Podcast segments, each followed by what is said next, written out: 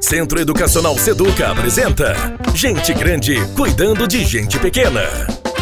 Meu nome é Cassiano Gabardo, eu sou professor e o meu tema de hoje é Quem é gente grande e quem é gente pequena? O texto escrito por Paulo a Timóteo diz: Ninguém o despreze pelo fato de você ser jovem.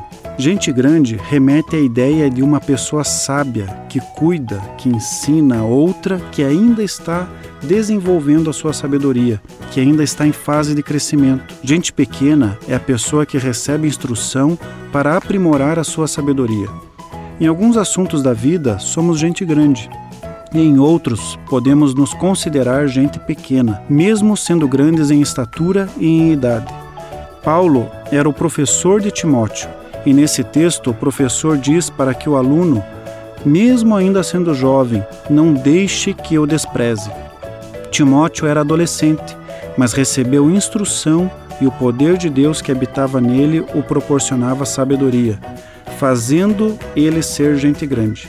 Timóteo, em comparação com Paulo, era ainda gente pequena, pois seu mestre era grande.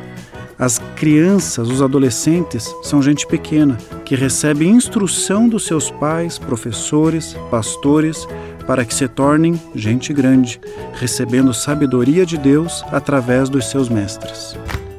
Gente grande cuidando de gente pequena. Oferecimento Centro Educacional Seduca. www.seduca.com.br